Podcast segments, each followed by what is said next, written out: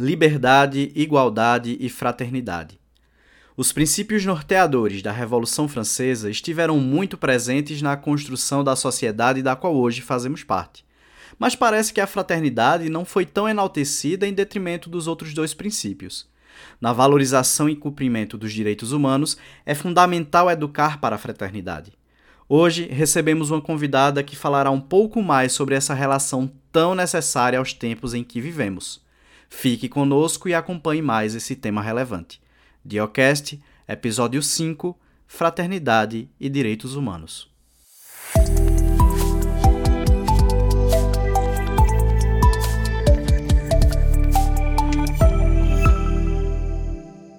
Olá, seja muito bem-vinda, seja muito bem-vindo ao Diocast. Eu sou Diógenes Souza e hoje nós vamos falar um pouco sobre direitos humanos e fraternidade. E para tratar sobre esse assunto, nós vamos conversar com Marcela e Rayana, uma grande amiga minha que topou participar desse Diocast de hoje. Olá, Marcele.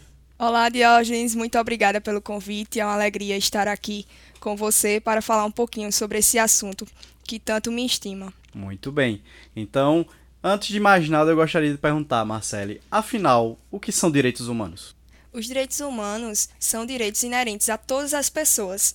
Né? Por vezes, algumas pessoas afirmam que os direitos humanos são só para bandidos, porém isso é uma inverdade. Né? Os direitos humanos ele atinge todas as pessoas, independente de raça, de classe, de gênero. Então, tudo bem, a gente sabe aí que os direitos humanos eles abrangem tudo isso, mas eu sei que você escreveu um artigo, publicou um artigo que fala sobre vai além, na verdade, dos direitos humanos, né? Você fala sobre constitucionalismo fraternal, que envolve aí os direitos humanos, fraternidade. Explica aí pra gente o que seria isso, esse constitucionalismo fraternal. É, esse constitucionalismo fraternal ele foi introduzido na literatura jurídica nacional pelo ministro Carlos Ares Brito, é, onde ele trouxe, né, vendo a Constituição de 1988, ele viu que ela era além do social e do liberal, era fraternal, ela busca uma sociedade fraterna. Então, é essa etapa, essa fase da Constituição que busca, além do liberal e do social, a fraternidade. E eu tinha, ao ler teu trabalho, eu vi também que tu falava sobre educação para a fraternidade. Né? O que seria isso aí?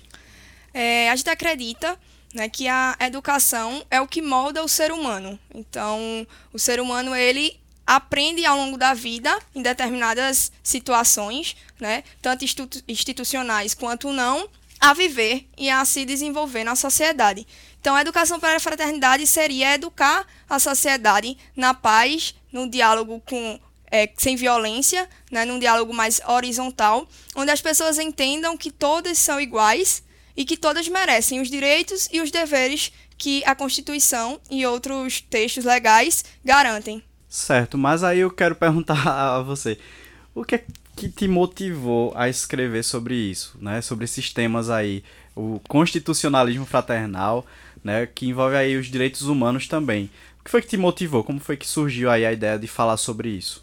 Bom, eu sempre quis escrever é, o meu TCC com algo que eu acreditasse. Né? Então, eu queria escrever com algo que eu vivesse de fato. E a fraternidade ela tem muito a ver com aquilo que acredito em relação à minha religião, né, ao cristianismo. E eu queria falar um pouco sobre a igreja, mas algo relacionado ao direito, visto que o meu curso pedia isso. Então, acabou que eu juntei nessa fraternidade, é, esse amor, essa esperança é, com os direitos humanos, que para mim são primordiais na luta pela efetivação de tudo o que há né, na Constituição e nas outras leis que regem a nossa sociedade brasileira. Bacana. E aí eu vi também lá no teu trabalho que você fala sobre que a fraternidade ela faz com que as pessoas se percebam como iguais. Eu pergunto, iguais em que aspecto? Bom, é, iguais no sentido de direitos e deveres. Né? É, a fraternidade ela não não é uma caridade, não é um, um assistencialismo, mas é uma busca para a efetivação de todos os direitos, dando responsabilidade também às pessoas. Então, ela não quer dar apenas, né, é, numa linguagem mais informal, dar o peixe. Ela quer ensinar a pescar, né, dar as condições necessárias para que as pessoas possam pescar o seu próprio peixe. Então, é um pouco disso, assim, nesse iguais nos aspectos gerais mesmo, de, de direitos, de deveres, de responsabilidades em si. Certo. Conta pra gente, é, ao constatar que apenas a Constituição de 88, só apenas nela, houve a referência expressa à fraternidade, que leitura é que tu faz disso? Porque é que só em 88, depois de outras versões da Constituição do Brasil, só em 88 é que veio se falar sobre fraternidade. Que leitura você faz sobre isso? Bom, é, a fraternidade durante muito tempo ela não foi muito falada. Então, ela não foi muito estudada e aí foi renegada, digamos assim, durante um bom tempo. Então, acredito que isso também fez com que ela não estivesse em outras constituições. E também porque a de 1988 foi a mais cidadã, né? a que de fato buscava garantir muito mais direitos às pessoas. Então, isso faz com que é, tenha essa necessidade, necessidade de trazer a fraternidade é, para dentro dela, né? para reger também as leis é, e tudo que, que está escrito é, durante todo o texto constitucional. Então eu faço essa leitura de que ela foi renegada durante um tempo, mas ela é necessária. Então foi necessário expor e colocar valores, é, essa busca né, por valores que façam com que seja efetiva uma sociedade fraterna. Uhum. É, eu vi que tu cita Kant no teu trabalho quando se refere à dignidade. Né? Parece haver uma dicotomia entre preço e dignidade. Afinal, o que não tem preço apresenta dignidade. Em quais situações do cotidiano tu enxerga que existe a violação da dignidade humana?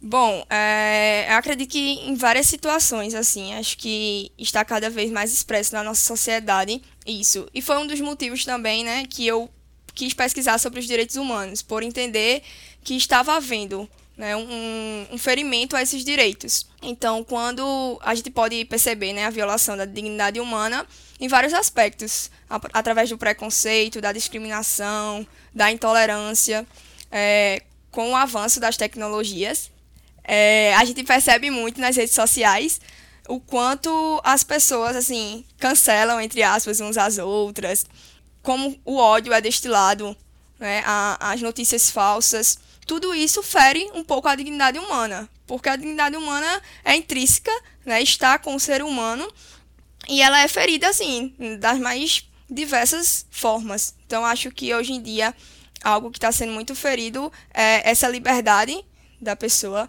de, de ser o que é, de falar o que quiser, claro, respeitando o espaço do outro, mas eu acho que a, é, a dignidade humana tem sido é, negada em muitos aspectos hoje em dia na nossa sociedade. Infelizmente.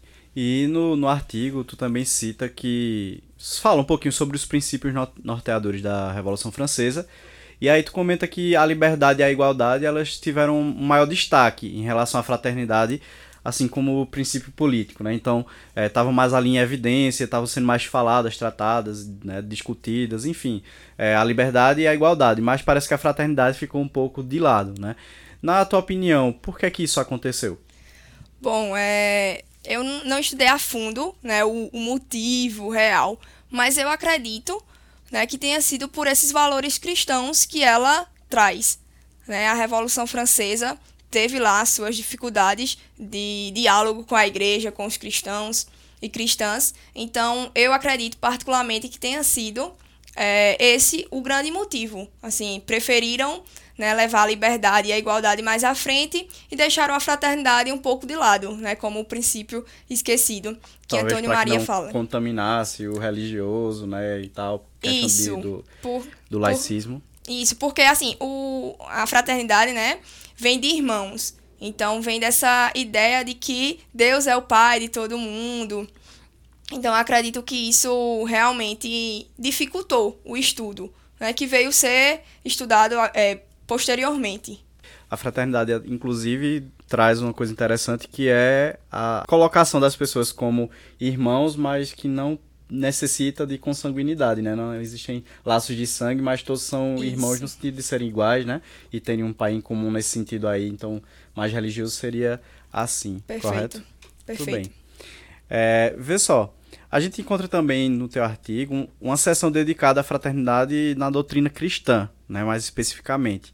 É, na verdade, há inclusive relações e referências a, ao catolicismo. Por que é que tu escolheu na citar no teu trabalho a versão dessa versão filosófica aí do cristianismo e não de outra filosofia religiosa?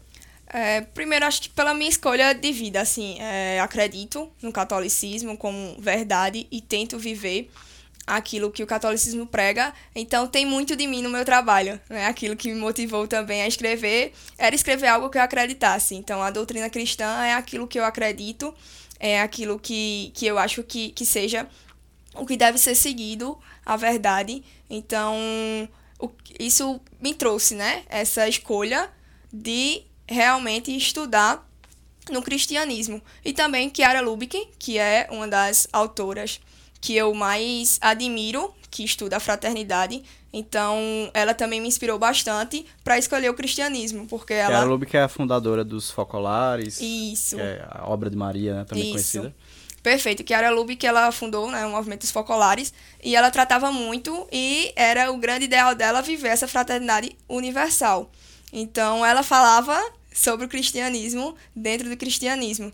Então, acho que isso também me, me incentivou a, a querer estudar dentro dessa ótica, né, dessa visão. É, é interessante porque o trabalho acadêmico, ele exige de você, de certo modo, uma isenção, né, assim, mas ao mesmo tempo você não, não consegue produzir algo se você não se envolver com aquilo, se aquilo não lhe motivar, né? Então é bem interessante essa, esse dilema aí do, do da produção acadêmica, pelo Isso. menos na minha opinião. Perfeito.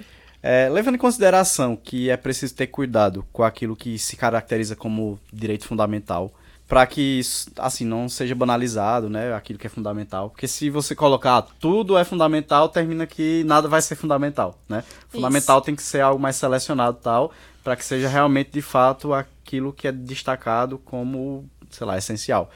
Então, é, tu considera que a fraternidade e os direitos humanos, eles são esses direitos fundamentais, esses direitos assim que a gente não pode colocar junto dos demais, mas que são aqueles que sem os quais talvez os demais não existissem ou talvez se fragilizassem ou algo do tipo assim? Sim, é, acredito fielmente que os direitos humanos eles são fundamentais e por isso que, que comecei também falando sobre é, esse achar que os direitos humanos são só para bandidos. Não, são fundamentais porque são inerentes a toda pessoa humana. Então, primeiro é necessário entender isso. Né? E que eles são fundamentais porque a gente depende deles, né? Depende da vida, depende da educação. A gente sabe que sem a educação é, a gente não caminha, né? A educação em seus diversos aspectos, né? Não só a, a faculdade em si, mas a gente sabe que a gente não caminha sem educação, sem o direito à vida, sem liberdade. Enfim, então eu acredito que são, sim, fundamentais e que a fraternidade é fundamental para essa efetivação desses direitos. Então, quando ela se junta, né, a liberdade e a igualdade, é, ela revoluciona, transforma, muda esse paradigma né, cultural que por vezes a gente tem. Então, eu acredito sim que são direitos fundamentais e que a gente deve lutar para construir e para reconstruir né, a sociedade dentro desses aspectos, né, nessa educação de fraternidade. É, tu falasse aí de educação, por exemplo, a faculdade. A gente sabe que a educação ela pode ser a educação formal, né, institucionalizada, então a escola, as instituições é, de ensino, as políticas públicas para educação, mas também tem aquela educação informal, que ela acontece na família, no convívio social, na igreja, enfim. É, você acha que a fraternidade ela precisa estar nesses dois segmentos aí, na educação formal e na informal, ou somente em uma? Como é que tu acha que deve acontecer? Bom, eu acredito que, que a fraternidade deve estar em todos os lugares, né, em todos os segmentos, porque eu acredito que, que a gente se constrói e se educa mutuamente. Então, ela precisa estar né, nas instituições de ensino, nas políticas públicas, é, mas também na nossa família, no nosso convívio social, em nossas igrejas e comunidades, porque tudo isso faz parte da gente, né, do nosso ser. Então, se a gente aprender sobre fraternidade em todos os segmentos, termina ficando até mais fácil a gente viver e a gente perceber essa importância, né? Essa mudança que precisa haver. Então, essa fraternidade, ela vem para responsabilidades mútuas, né? Essa relação mútua entre as pessoas. Então, acho que sim, deve haver em todos os âmbitos possíveis essa educação. Ok. É, Marcele, Para finalizar, eu gostaria de perguntar, no cenário em que a gente se encontra, você já citou aí que no Brasil é, a gente tem ultimamente passado por dificuldades quando a gente se refere a direitos humanos.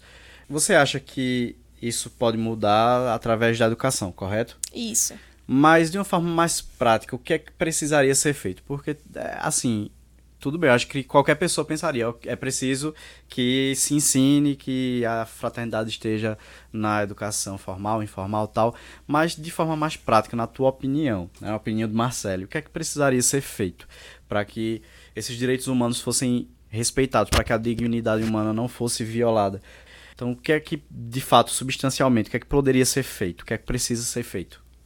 Bom, é, de fato, tudo, tudo passa né, por essa educação, mas ela, de fato, fica uma teoria, né? É o que, na prática, a gente consegue fazer. É, eu vejo que a gente, particularmente no Brasil, né, é, a gente tem uma dificuldade muito grande de cumprir a lei.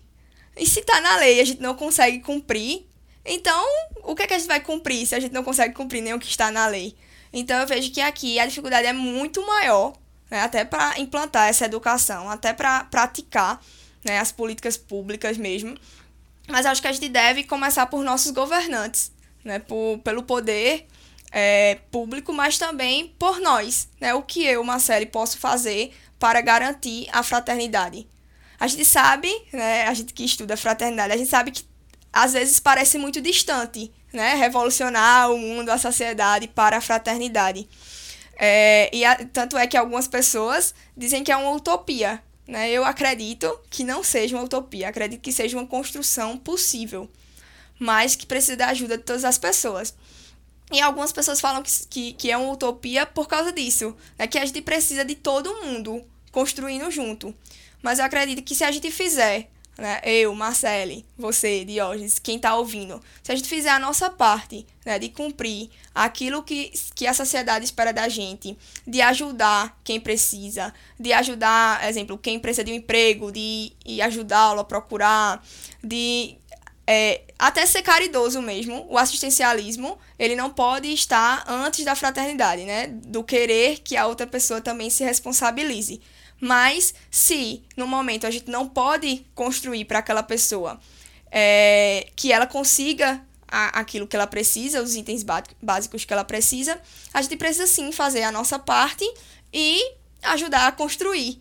Né? Então, é, as pequenas caridades também do dia a dia, nessa visão de construção de uma fraternidade, também são é, exemplos práticos do que a gente pode construir né? Então, a fraternidade, é, ela tem, eu acho que a fraternidade assim, tem esse, essa esperança né, de, de sempre estar caminhando. Eu acho que essa, essa caminhada né, de, de construção diária.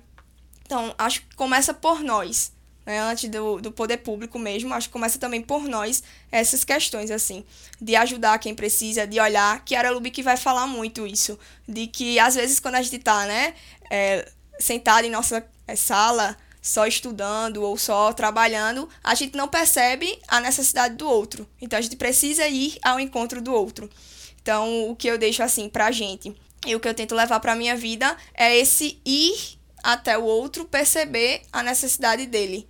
E aí a gente vai mudando né, as pessoas ao nosso redor e a gente vai mudando é, os governantes através do nosso voto, através da pressão para políticas públicas que garantam é, essa responsabilidade às pessoas e a gente vai construindo, né? Nessa é, é trabalho de formiguinha mesmo, né? Essa, é, aos poucos, é, é, com os estudos também que estão fazendo sobre a fraternidade, com essas vivências que a gente pode ter, a gente vai construindo, né? Ao pouco. Eu acho que a fraternidade é, é esse, né? Essa construção no simples mesmo, na, no detalhe de uma sociedade com justiça social. Nas pequenas coisas. Isso, perfeito. A gente constrói a justiça social nessas pequenas coisas. Eu acredito muito nisso também. Uhum. É, eu vejo a, a, fraternidade aí muito relacionada ao altruísmo, né? Em você fazer o outro sem ter um benefício próprio, sem pensar num benefício próprio. Fazer o bem ao outro simplesmente pelo ato de fazer o bem ao outro, né? Ontem eu assisti a um trecho de uma palestra de, do professor Clóvis de Barros Filho, um filósofo, E eu achava muito interessante quando ele falava que o sentido da vida, para que uma vida tenha realmente sentido, aquela essência, é fazer bem ao outro, sabe? É fazer a diferença na vida do outro. É, ele dizia assim que é, você tem que fazer com que a pessoa sorria e que aquela felicidade dela e aquele sorriso dela não existisse se você não existisse. Então, você é o motivo da, daquela felicidade da pessoa, né? É aquela felicidade dela que sem a qual, sem você, ela não, aquela felicidade não existiria, né? Sem aquele bem, talvez não existisse sem você. Então, que você realmente fizesse diferença na vida dos outros. Ele cita, inclusive, né, que esse é o maior ensinamento de Jesus de Nazaré, que é, é, o de fazer o bem ao outro. Ele cita assim. Então achei bem interessante e eu lembrei agora dessa, desse trecho dessa palestra que eu assisti dele ontem. Então, Marcele, é, eu, primeiramente eu gostaria de agradecer bastante aqui por você ter aceitado participar do nosso podcast, do Diocast. É, e gostaria também de é, dizer que o espaço está sempre aberto para você participar. E eu vou pedir para que você aí se despeça dos nossos ouvintes mas sabendo que é, se você aceitar, claro, nós teremos outros momentos também de conversa, de debate. Bom, Diógenes, agradeço né, a você, agradeço a todo mundo que, que ouviu, né, que este nosso diálogo, eu acho que é o que dá sentido à pesquisa acadêmica é quando ela chega ao povo, né? Então, acho que o, o podcast, o Diocast, é essa oportunidade de chegar ao povo, ao povo numa linguagem mais acessível, né? Sem esse juridiquês, entre aspas, que, que a gente tá acostumado na, na faculdade. É, então agradeço bastante, é sempre uma alegria e com certeza nas próximas eu volto aqui para estar com você e com todos que, que nos ouvem aí. Muito obrigado. E só lembrando que o trabalho do qual nós estávamos, estávamos falando aqui ao longo de todo esse episódio do Diocast é, o título do trabalho de Marcelo e do artigo é Direitos Humanos e Fraternidade, uma análise do constitucionalismo fraternal na defesa dos direitos humanos. Então, um trabalho muito, muito relevante e que eu acredito que toda a comunidade acadêmica e a sociedade agradece muito por essa, esse estudo aí, que embora tenha sido de grande parte de revisão bibliográfica, né, mas que eu acho que é o primeiro passo. Né? Eu acredito que é, a gente pode mudar muito através das ideias. As ideias são o primeiro passo, né? O segundo passo é, é agir, mas eu acho que o trabalho acadêmico ele pode sim auxiliar. Então, muito obrigado a você, Marcelo, obrigado a todos vocês que estavam e estão até agora conosco e aguarde o próximo episódio do Diocast, que nós teremos sempre muitos assuntos interessantes para tratar. Um abraço, tchau, tchau.